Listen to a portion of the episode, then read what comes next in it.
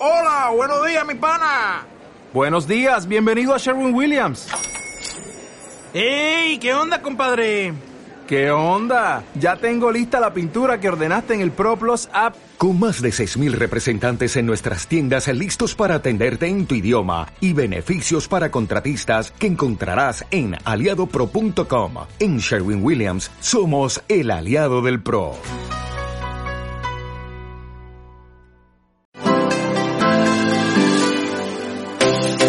Viajé a Senegal hace un par de semanas y realmente fue todo una locura. Desde lo que pasé, encontrarme con Sadio Mané, ir al entrenamiento de Senegal, que justo esa semana jugaba un partido de eliminatorias africanas y todos los mensajes que recibí por la cultura senegalesa, las calles que conocimos y muchos detalles más que se los comparto en este interesantísimo, espero por ustedes, podcast en lo que fue mi visita a Senegal. ¿Por qué viajé? ¿Qué se necesita? ¿Cómo la pasé? Realmente África es tan complicado como dicen. Aquí se los cuento.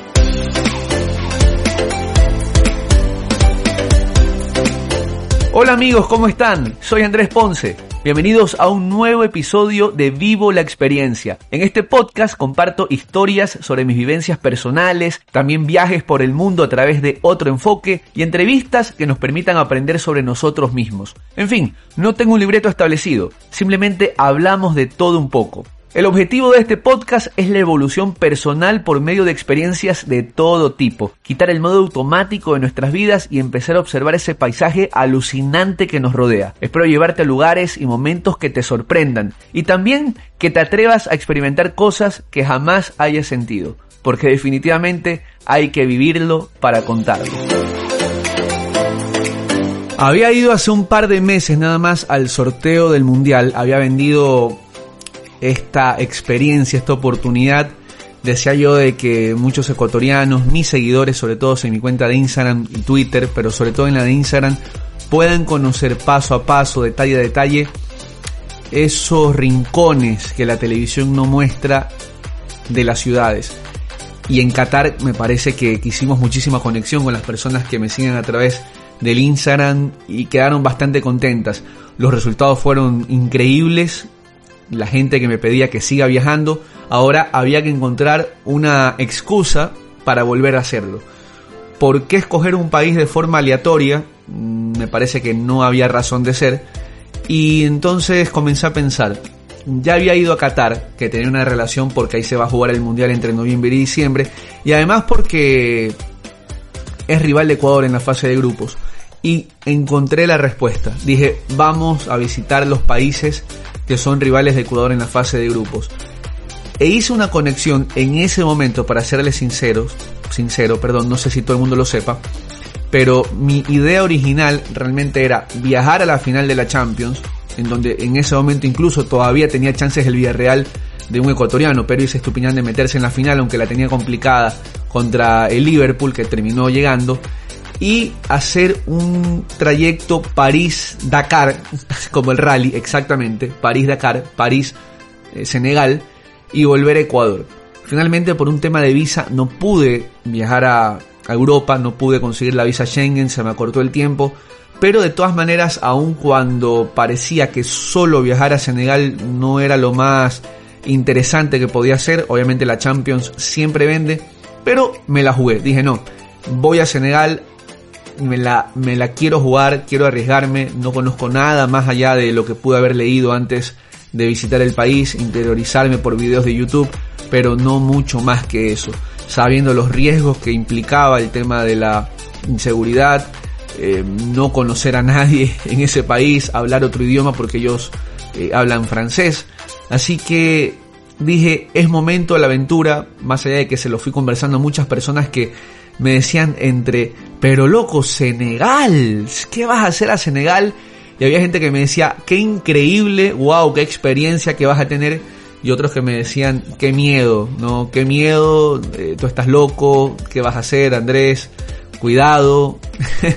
Eh, la violencia, la inseguridad y toda esta imagen que se tiene de África por lo que consumimos nosotros en esta parte del mundo con las películas, las series o las noticias que, que nos llegan. Así que un poco la explicación de por qué Senegal y decirles que el viaje no fue aleatorio, sino que realmente había una planificación de que pueda asistir a los países que son rivales de Ecuador en el Mundial, para conocer un poco su historia, su fútbol y algo que yo he denominado y que es una idea que, que, la estoy haciendo crecer, que tiene que ver con un poco con el turismo deportivo. Más allá de que soy periodista deportivo, que seguramente muchos de ustedes lo saben, pero también culturalmente me interesa conocer esa otra parte de los lugares que visito y poderse, podérselos eh, transmitir a ustedes y me parece que eh, he cumplido. No, no he recibido ningún mensaje malo, eh, sinceramente, así que creo que estamos haciendo bien las cosas y hay que seguir.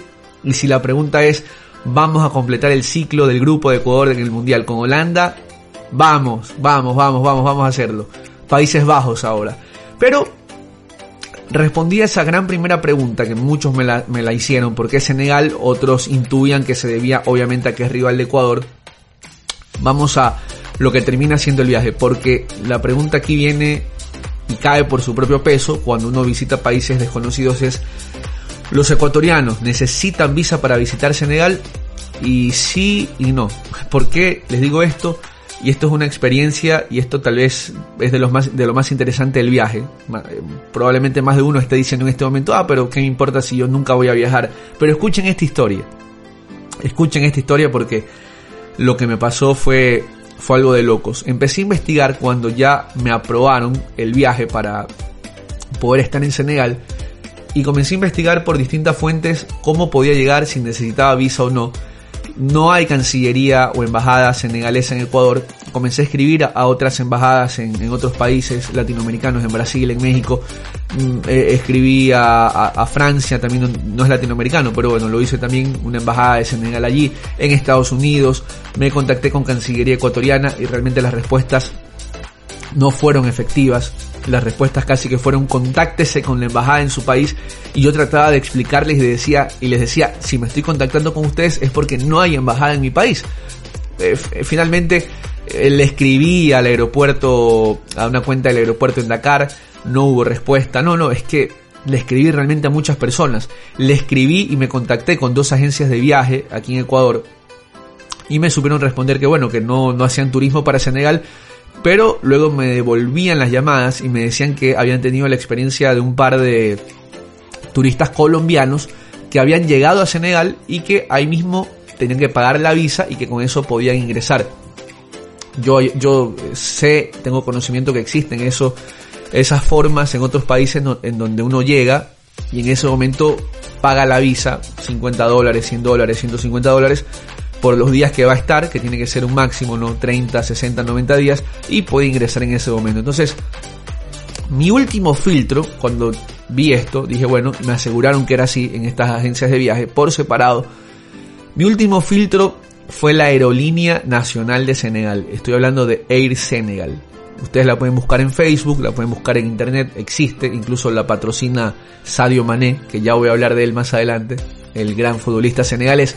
Pero me contacté con la aerolínea senegalesa, Air Senegal, y le pregunté, bueno, ya, ya estaba a pocos días del viaje y no había comprado el pasaje, así que eh, les dije, ¿puedo? ¿Va a haber algún problema? Si, si viajo, soy ciudadano ecuatoriano, necesito visa o no. Finalmente me dijeron que no. En esa cuenta de, de Messenger, de Messenger en Facebook, me dijeron no necesita, Chateé toda la tarde y me dijo tranquilo, no necesita visa para ingresar, estamos totalmente seguros, venga. Y acá lo recibimos, casi que fue la respuesta. Total, compré el pasaje, mi vuelo salió desde Nueva York a Dakar, vuelo directo en Air Senegal. Y dije, bueno, si es que no logro ingresar, si es que hay algún problema, seguramente en el counter de la aerolínea me, lo, me van a impedir subirme al avión, porque eso sucede, revisan todos los documentos y si no están completos no puedes subir al avión. Cuestión que voy y no sé, ahora sospecho tal vez que mi, mi pasaporte que lo saqué recién, recién hace, hace menos de un mes, tuve ese problema de, de renovar pasaporte, por eso no pude y no tuve tiempo de la visa Schengen, bueno, pero esa es otra historia. Afuera de, afuera de donde saqué el pasaporte, Guayaquil, una señora me, me puso una, una carátula, no sé si a ustedes también les ha pasado o lo han comprado, una carátula azul que es similar al del, al del eh, pasaporte estadounidense. No sé si a lo mejor ahora lo estoy pensando, ¿por qué? Eh, la persona que me recibe en el counter no se demoró ni 30 segundos en darme el boleto y listo, me despachó. Yo dije, bueno, está bien, no necesito pasaporte, visa, seguramente, no necesito visa, seguramente esto es así, así que iba totalmente confiado.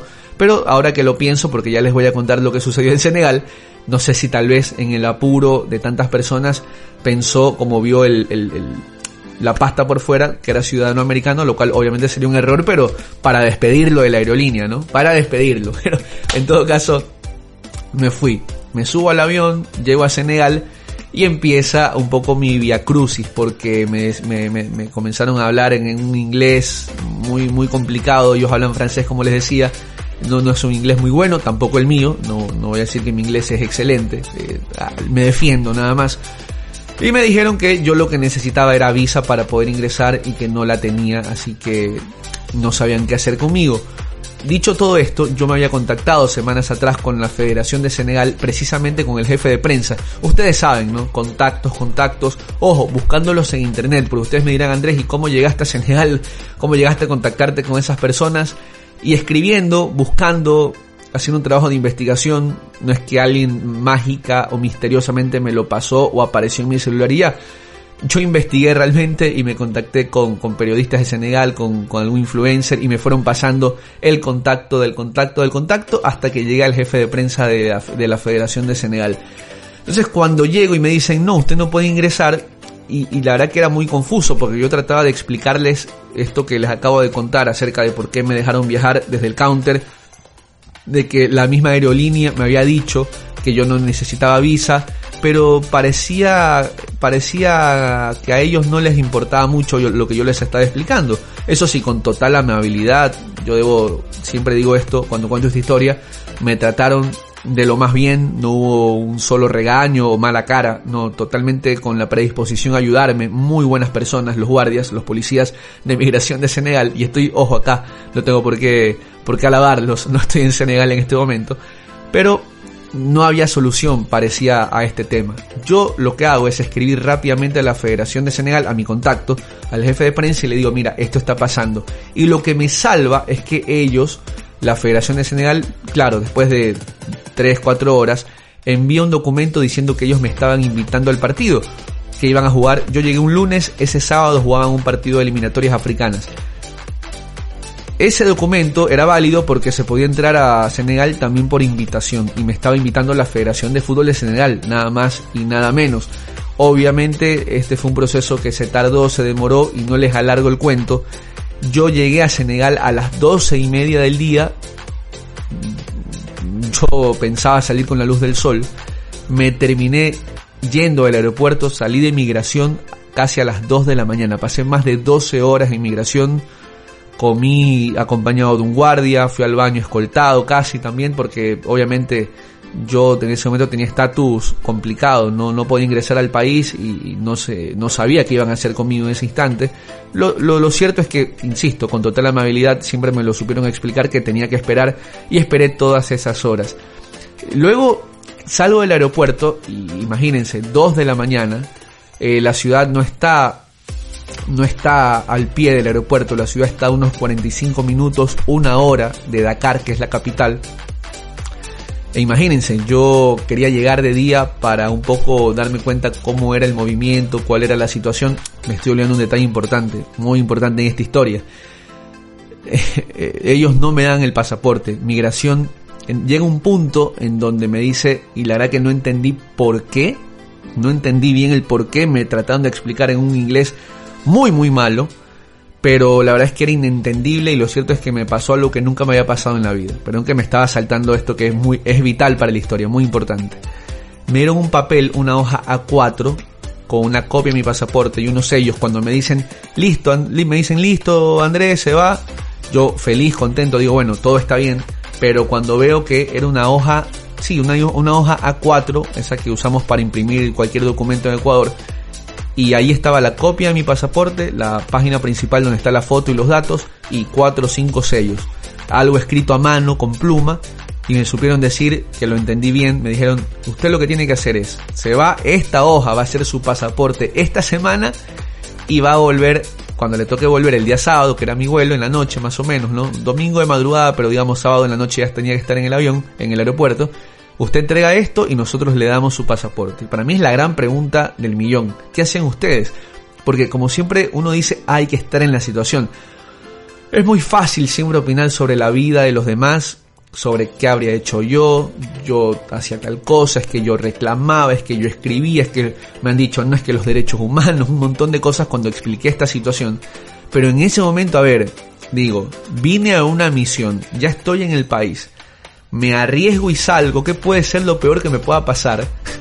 Me arriesgo, salgo y sí, cumplo, vengo en una semana y me dan mi pasaporte, o les digo que no, me les paro allí y a lo mejor corro el riesgo, no sé, de que me digan entonces no puedo entrar al país y, y me regresan, no sé. En todo caso, opté por, por lo primero, me arriesgué, bajé la cabeza, me hice el tonto y dije, bueno, dale, ok, y salí al aeropuerto con mi hojita como pasaporte. Esto dificultó qué cosa, por ejemplo, cuando salí y quise comprar un chip para poderlo meter en mi celular y tener señal local, cuando me dijeron, bueno, el pasaporte, saqué mi hoja y no me la aceptaron. No me dijeron, no, eso no es válido aquí para comprar un chip. Entonces desde ahí ya se me empezó a dificultar todo porque no tenía señal de celular. Estaba en Senegal sin señal de celular, no tenía wifi, no tenía señal de celular. Y el siguiente paso era irme en un taxi a las 2 de la mañana, salgo del aeropuerto e imagínense ustedes me cayeron 20 mil, perdón, no 20 mil, 20, 30 personas poco exagerado decir 20.000, pero bueno, 20, 30 personas diciéndome taxi, taxi, taxi, taxi, 2 de la mañana con taxis, como acá le decimos en Ecuador, taxi amigo, no los taxis amarillos, sino taxi amigo, que eran carros eh, simplemente que te llevan a algún lugar sin ningún tipo de seguridad de quiénes son, una compañía, y allí es donde realmente eh, comencé a dudar de por qué había ido a Senegal. Realmente cuando vi que nada más tenía unas horas y que todo estaba cuesta arriba, es cuando empecé a, dudar y preguntarme y decirme en la cabeza qué vine a hacer, qué hago aquí. Mm, lo cierto es que saqué un poco el, latino, el latino que, que, soy, el guayaquileño que soy, el que llevo dentro. Saqué mi celular y empecé a hablar por teléfono como si estuviera hablando con alguien de lo más relajado, de lo más tranquilo para que nadie vea miedo, que lo tenía ciertamente, nadie vea miedo en mí y comencé a caminar, comencé a hablar por teléfono, no sé si a ustedes les ha pasado o lo hacen también, pero comencé a hablar por teléfono y a ver caras, a ver taxis y la verdad es que todo era igual para mí, no, no sabía qué hacer, no sabía a quién acudir. Alguien adentro me había dicho que si quería coger taxi, eh, trate de tomarlo con un policía que él me ayude para irme, que no me vaya con cualquier persona. Obviamente es África, hay niveles e índices altos de inseguridad, por más que digan que bueno, que en Dakar es un poco menos que es la capital, pero de todas maneras, eh, para mí no era fácil tomar una decisión de irme en cualquier taxi. No sé qué habrían hecho ustedes también aquí. Pero lo cierto es que encontré un militar, una persona con el uniforme militar que estaba en el aeropuerto y le pedí ayuda. Le dije, ayúdame por favor a conseguir un taxi, tengo que irme, este es mi hotel y él me ayudó. Buscó inmediatamente una persona, yo noté que lo llamó por su nombre, o sea que, se conocían, le, dijo el nombre y vi que le hablaba fuerte como diciéndolo, no tenía más de 25 años este taxista, como diciéndolo, como diciéndole quiero que lo lleves al hotel, más o menos lo que yo interpreté, o sea, como diciéndole te lo quiero que lo lleves porque le expliqué mi caso que era un periodista ecuatoriano que necesitaba llegar al hotel y él me di cuenta el militar que se puso muy serio con este chico y le dijo al hotel, quiero que lo lleves por favor, cárgale las maletas y todo, y lo cierto es que me fui en ese taxi, confiado, por el militar, pero de todas maneras, cuando entro al taxi, bueno, intento establecer un tipo de comunicación con el taxista, con el chico, hablándole en inglés, diciéndole te gusta el fútbol, yo soy de Ecuador, el chico me comienza a decir no hablo inglés, eh, solo hablo francés, ¿no? Ahí un poco le entendí.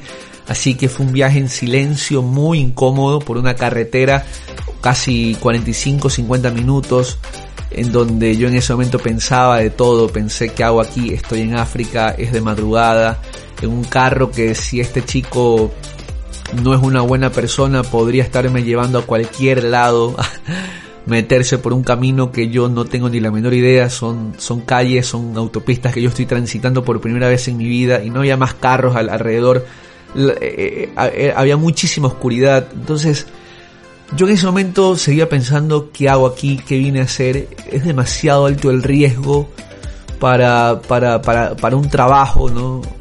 Para llevar por redes sociales este tema de conocer otro país, otra cultura.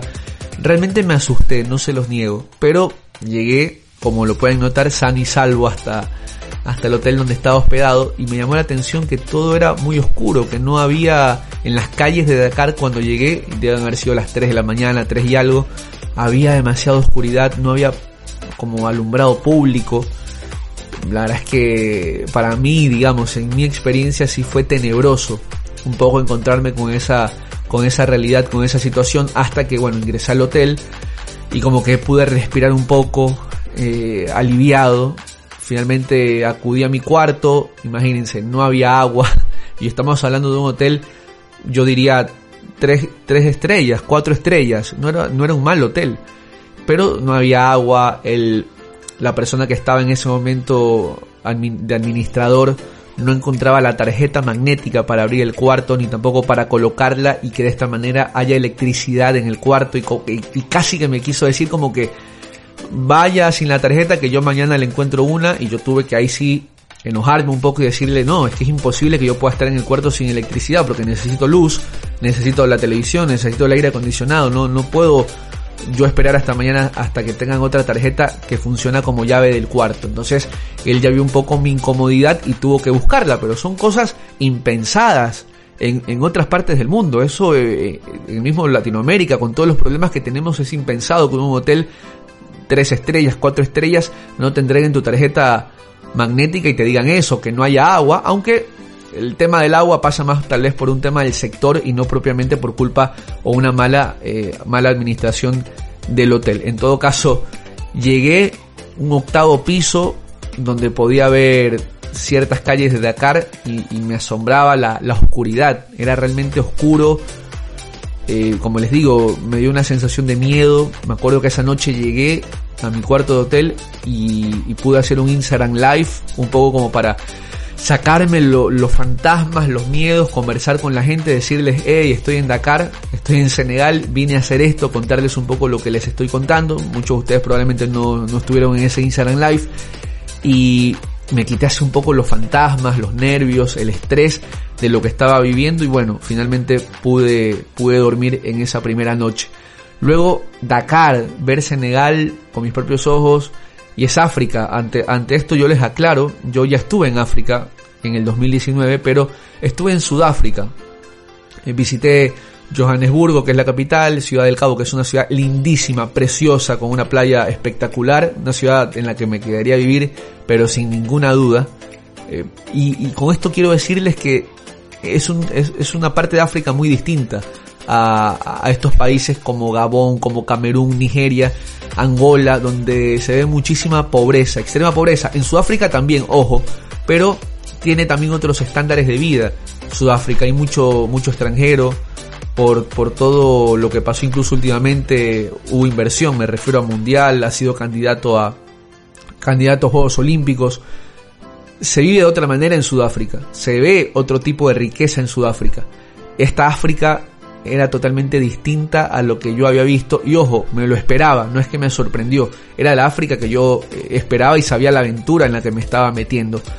Pero cuando veo África, veo Senegal en este caso, a la luz del día, realmente me encuentro con escenas de, extrema pobreza, un país en, su en su mayoría musulmán, con gente en las calles trabajando, suciedad, basura, polvo, caos, caos. En estos países es común el caos, el, tráfico, casi ningún semáforo, muchas caravanas de políticos que, obstruyen el tráfico, el taxis viejos, polvosos, sin aire acondicionado, todo esto a más de 30 grados centígrados. No es que realmente parecía una, una locura para alguien como yo que no estaba acostumbrado. Luego me sirve para darme cuenta que la gente que está allí está totalmente acostumbrado a, vivirlo, seguramente, y no, no es una crítica, simplemente trato de, de, darme un baño de realidad y compartirlo con ustedes. Probablemente es lo mismo que le puede pasar a un europeo.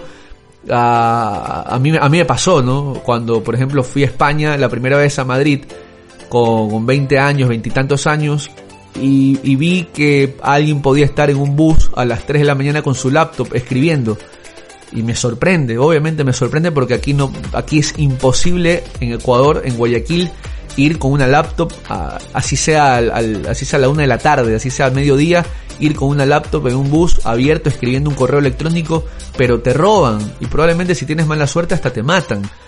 Eh, son realidades, ¿no? Y probablemente un europeo que venga acá y yo le diga, sabes que aquí tú no puedes eh, agarrar un taxi solo, sabes que aquí en Guayaquil después de las 7, 8 de la noche es mejor que estés en el hotel y no salgas mucho a la calle, que no estés caminando por allí, le va a chocar esa realidad. Como, insisto, a mí me chocó la realidad que estaba viendo en Senegal y seguramente para quienes viven allí, al ser la única realidad que tienen en su cabeza, no les afecta no les afecta demasiado, a otros probablemente mucho más cuando ya se trata de, de pobreza eh, de pobreza extrema, caos, desorden.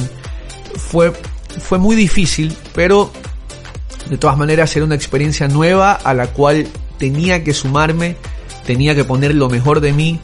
No, no les digo que, que, la estaba pasando mal, de cierta manera uno aprende a disfrutar esto y decir soy capaz de, de, sobrellevarlo, soy capaz de adaptarme también a esta situación porque de eso se trata. Sabía que no iba a un resort, que no iba a unas vacaciones todo pagado, que no iba al Riviera Maya a tomarme dos cócteles y tirarme y echarme todo el día en la piscina, sabía que iba a caminar, a llenarme de polvo, de tierra, a ver una realidad distinta y a descubrir lo que quería descubrir, el verdadero Senegal, su fútbol, por qué son los campeones de África, por qué viven como viven, cuál es la realidad del país, qué podía yo mostrarle a la gente que me está siguiendo por redes sociales.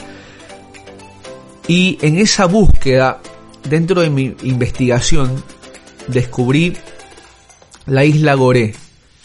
que es la isla Goré? Una isla que queda a 15 minutos de Dakar, en donde se dio una de las historias más impactantes, fuertes que, que, he podido contar. Y tiene que ver con que en esa isla o a esa isla llevaban a todos los esclavos recolectados, porque así, así hay que decirlo, todos los esclavos que venían de otras partes de África, iban a esa casa día tras día y los encerraban y luego se los llevaban desde allí para Europa y para América y nunca más volvían. Es una historia fuerte porque yo les enseñé y, están en mis historias destacadas de Instagram, Andrés Ponce 28 para quienes quieran verlo, los calabozos en los que se encontraban. Mujeres, niños, mujeres, hombres, niños, los rebeldes. Y yo siempre digo que yo no creo en espíritus, yo no creo en, en fantasmas, no lo creo, no creo en que haya almas en pena, pero créanme que la energía que se sintió ese día para mí allí me hizo dudar de mi creencia. Esa energía tan fuerte, un peso sobre mis hombros, me, me hizo llorar, se me salieron lágrimas, yo solo estando allí mirando tanta injusticia, tanta crueldad, a pesar de que no estaba sucediendo en ese momento y esa casa actualmente es un museo justamente para conocer acerca de esta historia tan, tan triste en la historia de la humanidad, pero sentir probablemente una vibra, una energía de tantas personas que allí sufrieron, lloraron, murieron, fueron separados de sus familias para siempre, a mí realmente que me dejó con un peso tremendo en mi alma, en mi corazón y, y muchas personas incluso que estuvieron viendo ese día, esos días o ese día específico, las historias de Instagram conmigo viviéndolo de cerca, me dijeron también, eh, me dijeron también cosas similares acerca del impacto que les causó y, que a la distancia incluso estaban también sufriendo como yo lo estaba haciendo. Así que fue creo la experiencia más fuerte que viví en Senegal, la casa de los esclavos. Si pueden revísenla, como les decía, está en mis historias destacadas de Instagram, ahí está en el Círculo Senegal y lo podrán ver. Luego de las cosas lindas que no me olvido y que son como un check de vida, la escuela, ese día por casualidad llegué a una escuela senegalesa, estaba buscando escuelas de fútbol, allí vi a algunos chicos entrenar, hay, mucha colaboración de clubes europeos en, estos países africanos buscando nuevas estrellas. Uno de ellos el Olympique de Lyon, vi a Signy Goubou, que es un exjugador de, de la selección de Francia, también supe que Patrice Ebra, Ebra es, ¿se acuerdan ustedes? El ex compañero de Antonio Valencia en el Manchester United. Bueno, Ebra fue nacido en Senegal, en Dakar. Acordémonos que Senegal fue colonia francesa. Entonces, muchos jugadores, obviamente, eh, desde Senegal emigraron a Francia. No había ningún problema al ser colonia de ese país, aunque luego Senegal se independizó en el año 60. Y encontré una escuela senegalesa y jugué fútbol con los niños ahí en el patio, no, me sentí feliz. Creo que fue una de las mejores, mejores experiencias de mi vida, eh, poder compartir con ellos. Es que hay una, hay una especie de, de ternura que se siente con, con, estos chicos por todas las carencias que, que, pasan. Y como les decía, probablemente ni siquiera se den cuenta de, que las, las, están pasando. Tantas deficiencias que hay en los gobiernos de estos países y, y la poca ayuda que hay. El, el sol, todo ese, ese calor que los azota, pero con una canchita, con un lugarcito plano de cemento, dos piedras, como lo hacemos en Guayaquil, como se puede hacer en Miami, como se puede hacer en París, y el fútbol realmente es eso, lo que nos une y terminé jugando con ellos y la pasé, la pasé extraordinariamente. Eh, llegué al mercado de Dakar, un lugar realmente en donde nuevamente tuve temor, nuevamente pensé que algo me podía pasar, imagínense que era el único no afro de todo, todo el perímetro del mercado. Eh, vendían de todo, ¿no? Comida, carne, camisetas, adornos, joyería. Y ahí estaba metido yo y es donde se me ocurre ponerme la camiseta de Senegal. Me compré una camiseta de Senegal en ese momento que ya viene con el parche de campeón de África que lo fueron recién. Y nada, según yo iba, no, no, no es que iba a pasar desapercibido, pero dije con esto a lo mejor me los gano. Y sí, la verdad que funcionó porque yo iba caminando por el mercado con la camiseta de Senegal, la verde, y la gente comenzó a decirme, eh, Senegal, ellos, los senegaleses son muy afines, me decían a los extranjeros. Ellos aman a los extranjeros y les encanta que un extranjero se ponga la camiseta de Senegal, así que me la puse. Dicho esto, hay que decir que el término nacional de Senegal es teranga ellos les encanta la hospitalidad. Teranga se llama, o teranga significa hospitalidad. Y entonces yo, cuando ellos me decían, ah, Senegal, Senegal, porque estaba con, la camiseta de Senegal, yo les respondía, Teranga, Teranga, y se formaba algo muy bonito. Hay una conexión entre Andrés Ponce, soy yo, y los senegaleses. Y llega el, el momento culmine de esta, de esta visita a Senegal llegar a Sadio Mané. Yo me había puesto como objetivo llegar a Sadio Mané, el jugador de Liverpool, cuando estamos grabando esto. No sé si en las próximas horas, cuando lo escuchen ustedes, va a fichar por el Bayern Múnich, pero eh, a estas horas todavía jugador de Liverpool inglés. Y quería llegar a Sadio Mané. Quería hacerle un par de preguntas, quería entrevistarlo, no sabía si iba a poder ser posible, si era posible o no. Eh, como les decía, estaba en permanente contacto con la Federación de Senegal, había estado ya un par de días con todo esto que les estoy contando y Senegal había entrenado a puertas cerradas hasta que llegó el gran día, jueves. Ese jueves me dirigí a las afueras de Dakar a unos 40 minutos y tuve que agarrar para mi sorpresa, y esto sí lo pongo en mayúsculas, Dakar tiene un tren de lujo, o tiene trenes de lujo, estaciones increíbles que yo no las conocía, fueron estrenadas recién hace un par de meses a esta fecha, y hay que decir, me saco el sombrero. ¿Qué trenes que tiene Senegal? Es que no los tenemos en Ecuador. ¿Qué trenes de primera eh, de primer nivel, de lujo, muchísima tecnología y que les sirve muchísimo para trasladarse hacia, hacia las afueras, hacia otras partes de, Dakar y, y, y, otros, otros lugares aledaños. Pero me trasladé en este, en este tren, luego tuve que agarrar un bus, luego caminar por una zona de tierra, mucho polvo además, porque justo ese día habían llegado, había llegado polvo del desierto del Sahara y toda la ciudad estaba con polvo, con un polvo arcilloso que yo realmente no sabía de dónde venía, pero listo, me, mi sueño o mi objetivo de llegar a Sadio Mané era mucho más grande, pero yo estaba cubierto totalmente de tierra y seguía siendo el único no afro en todo este trayecto. Cuando me subo al tren era el único no afro, cuando me subo luego al bus era el único no africano, cuando camino al estadio por una calle no sé, de unos 8 o 10 minutos, con mucha gente que quería ver a la selección llegar, bueno, yo era el único no afro, probablemente llamaba más la atención. Y llego, se da el entrenamiento y lo veo a Sadio Mané, veo a todos, ¿no? A los jugadores de la selección de Senegal, Koulibaly, Mendy, eh, el técnico Aliou Cissé, todos. Llego, me encuentro con el jefe de prensa de Senegal que me había ayudado, le digo, por favor, necesito llegar a Sadio Mané por lo menos si no le hago las preguntas, yo tenía dos camisetas para que las firme, una de Senegal y otra de, de Liverpool. Y esto lo digo, ojo, porque las necesitaba por mi auspiciante, que es Ecuabet, y necesitaba firmar al menos una de esas camisetas porque Ecuabet a nosotros comercialmente nos sirve para poder eh, entregársela, regalársela a uno de los usuarios y con esto también generar por supuesto contenido. Entonces sabía que entrevistar a Mané por lo menos con un par de preguntas iba a ser complicado, pero le dije por lo menos una foto ahí eh, y, y firmándome estas camisetas.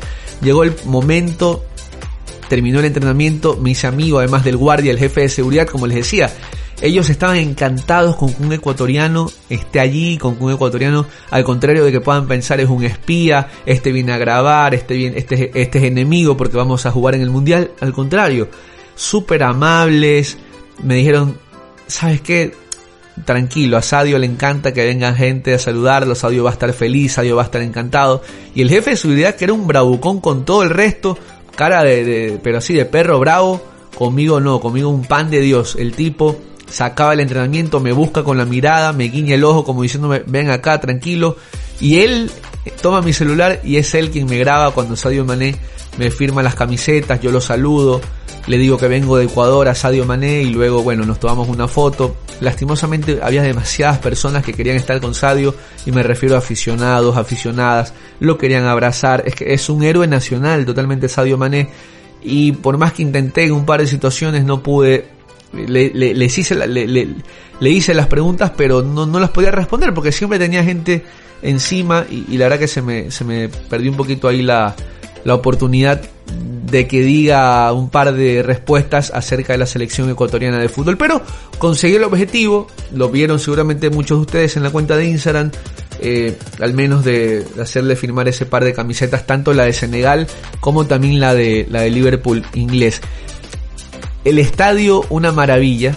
El estadio de Senegal fue estrenado hace unos meses nada más en el partido de repechaje Senegal-Egipto. ¿Se acuerdan ustedes el día que le pusieron esos láseres en la cara a, Mohamed Salah?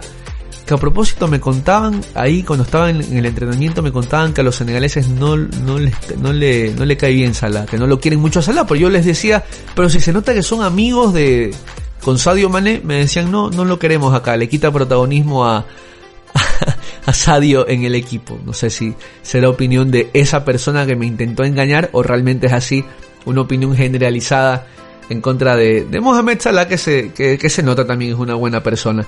Pero les decía, el estadio fue estrenado recién, una maravilla arquitectónica, no me crean, vayan a ver mis fotos, vayan a ver los videos que hice, es una genialidad ese, ese estadio nacional de Senegal en donde se había jugado un solo partido y yo acudí al segundo, cumplí mi misión, al fui al segundo compromiso de ese estadio que se jugó aquel sábado, cuando estuve, cuando estuve allí, ese sábado 4 de junio, entre Senegal y Benín.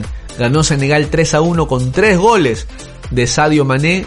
Viví la experiencia, imagínense, estaba como con 40.000 personas yo ahí, el único no africano y terminó siendo realmente una experiencia inolvidable vivir ese partido, todo lo que les he contado, sí, es verdad, con miedo, con eh, algún nerviosismo, superando adversidades, es contarles en estos casi 40 minutos lo que fue de mi vida eh, una semana, en donde luego cuando llego al aeropuerto después del partido, no pasó nada, fui con mi pasaporte y me dieron, fui con mi hoja, o sea, mi hoja que en ese momento era mi pasaporte, y me devolvieron mi pasaporte original con una sonrisa y yo realmente dije, bueno, no, no tenía por qué asustarme tanto, a pesar de que durante la semana obviamente no dije nada en redes sociales porque tenía miedo tal vez a alguna represalia, y a veces pienso que son cosas que uno se le mete en la cabeza, y hablando de eso, para cerrar, eh, durante esa semana yo hice un Instagram Live, ¿no? Hablando de cosas que uno se le meten en la cabeza. Y díganme ustedes, quiero que me comenten y me digan si estoy loco o no. Pero justo esa semana estaba haciendo un Instagram Live y se me salió un poquito contar este tema de, que para mí el, Océano Atlántico, cuando viajé a esta isla que les, contaba de la casa de los esclavos, estaba contaminado, que las calles estaban sucias, que había extrema pobreza. Y díganme que estoy loco, pero se fue el internet. Yo estaba solo con el wifi del hotel porque como les conté no podía tener chip, no, no había comprado por el tema del pasaporte, no me habían dado. Se fue el internet, se fue el internet y no volvió hasta el siguiente día a las 11 de la mañana. y yo estaba yo no tenía ningún contacto con nadie, estaba asustado, dije, ¿será que me están monitoreando? ¿Será que alguien dijo hay un extranjero que está hablando mal del país, cortémosle el internet? En serio, yo en ese momento me imaginé ya que me estaban yendo a buscar al cuarto, me imaginé un montón de cosas, miraba por el balcón, no pude dormir durante un par de horas por lo menos, y la mente a uno le empieza a maquinar, ¿no? Porque escuchaba pisadas, ruidos afuera, en las 3, 4 de la mañana y, sinceramente me puse muy nervioso. Dije, si viene alguien por mí, ¿cómo aviso? No tengo para enviar un mensaje, tengo cortado el internet, no hay wifi, ¿qué hago? Y fueron momentos difíciles, pero probablemente producidos por la propia mente de uno. ¿Qué dicen ustedes? ¿Fue casualidad? ¿Realmente pasó algo allí? ¿Qué habrían hecho ustedes? Me quedaré siempre con la duda. ¿Qué fue lo que realmente pasó? me lo responden y lo conversamos en, Instagram, como les decía, mi cuenta es arroba andresponce28. 40 minutos casi, wow, realmente había que contar, había que soltar lo que fue esta gran experiencia Senegal y nos vemos en otro viaje próximamente para contarles muchos más detalles y cómo viví la experiencia. Espero que les haya gustado esta historia de Andrés Ponce en Senegal, mi historia, mi semana en Dakar, en este país africano, que es conocido sobre todo por ser hoy el campeón del continente y también por las carreras durante muchísimos años que todavía se denominan eh, Dakar, ¿no? El Rally Dakar, más allá de que en su momento también fue París Dakar, pero Dakar es sinónimo de automovilismo. Un abrazo para todos, que la pasen muy bien, gracias por estar aquí, ya saben, dejen una buena calificación este podcast, vivo la experiencia, chau chau.